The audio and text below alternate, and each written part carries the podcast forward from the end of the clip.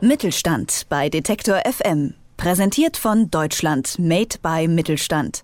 Eine Initiative der genossenschaftlichen Finanzgruppe Volksbanken Raiffeisenbanken.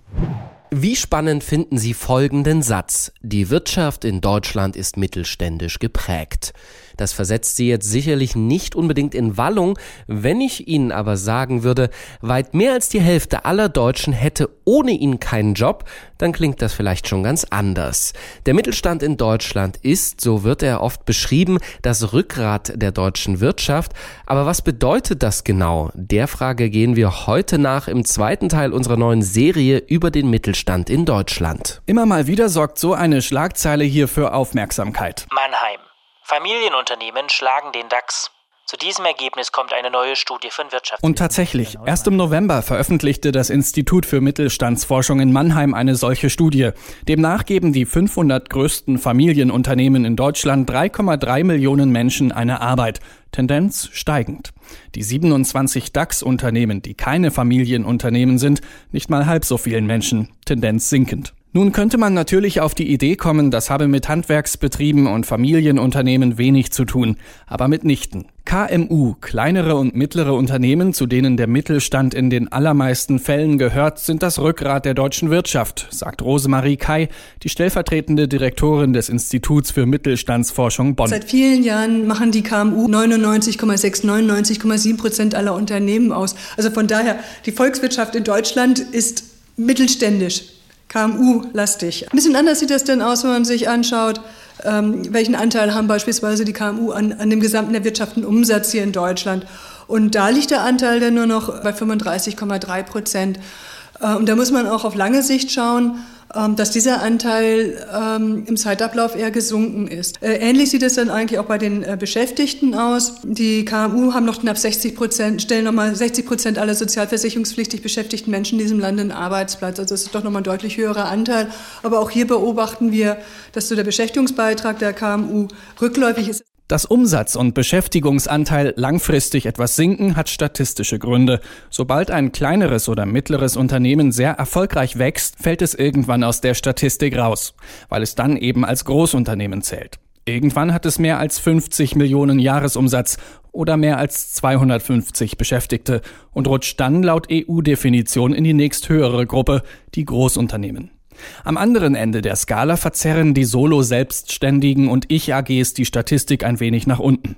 Dennoch, davon, dass die wirtschaftliche Bedeutung der KMU nachlässt, kann keine Rede sein, sagt Rosemarie Kai. Es gibt ja noch ein paar andere Kennziffern, die wichtig sind und ich denke, wo der Mittelstand auch nach wie vor und historisch gesehen großer Vorreiter war und einen ganz wesentlichen Beitrag hat, ist die betriebliche Ausbildung von Auszubildenden. Also dass dieses System der dualen Ausbildung wäre ohne die KMU überhaupt nicht denkbar.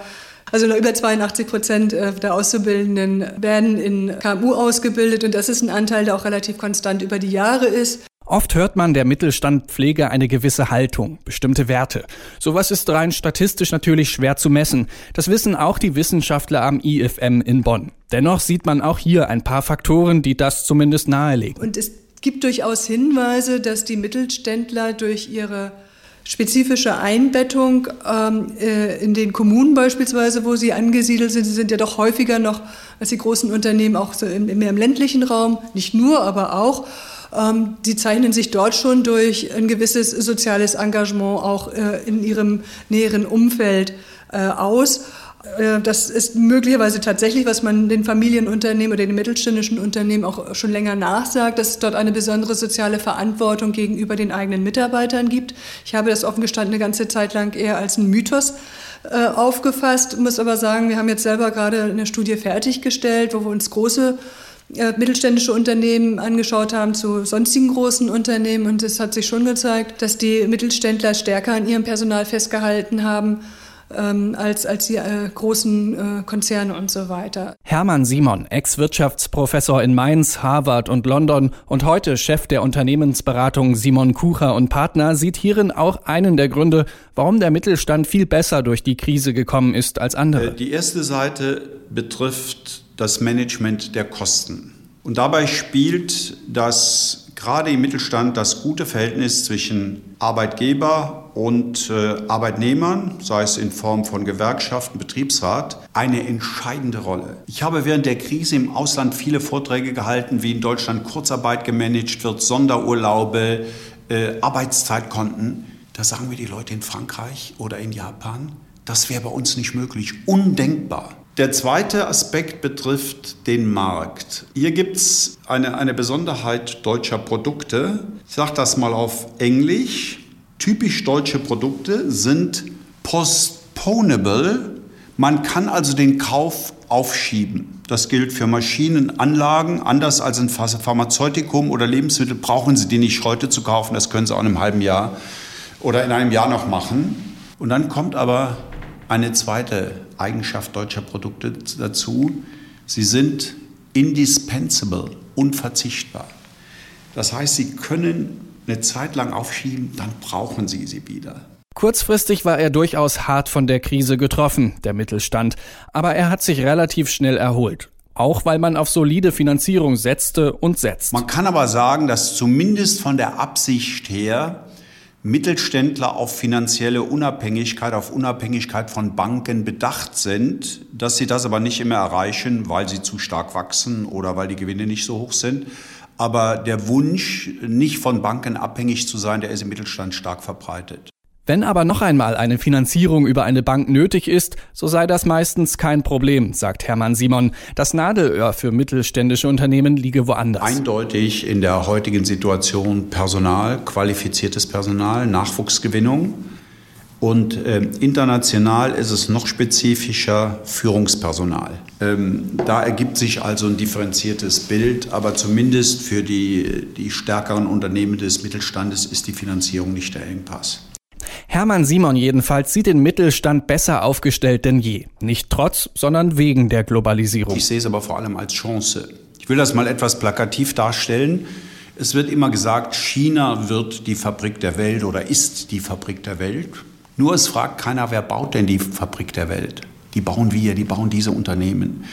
Unsere Stärken liegen im Bereich äh, Infrastruktur, Maschinen, Anlagen.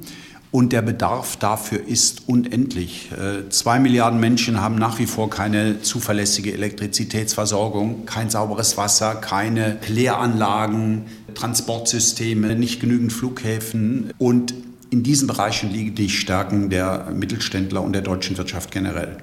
Das sagt der Wirtschaftswissenschaftler Hermann Simon über den deutschen Mittelstand und wie man den in Zahlen fassen kann und warum er als das Rückgrat unserer Volkswirtschaft gilt, das haben wir heute gefragt in unserer neuen Serie über den Mittelstand. Nächste Woche geht's dann weiter. Dann wollen wir einmal schauen, welche Geschichten sich hinter solchen Zahlen verstecken und stellen Ihnen spannende Mittelständler einmal vor. Mittelstand bei Detektor FM. Präsentiert von Deutschland Made by Mittelstand. Eine Initiative der genossenschaftlichen Finanzgruppe Volksbanken Raiffeisenbanken.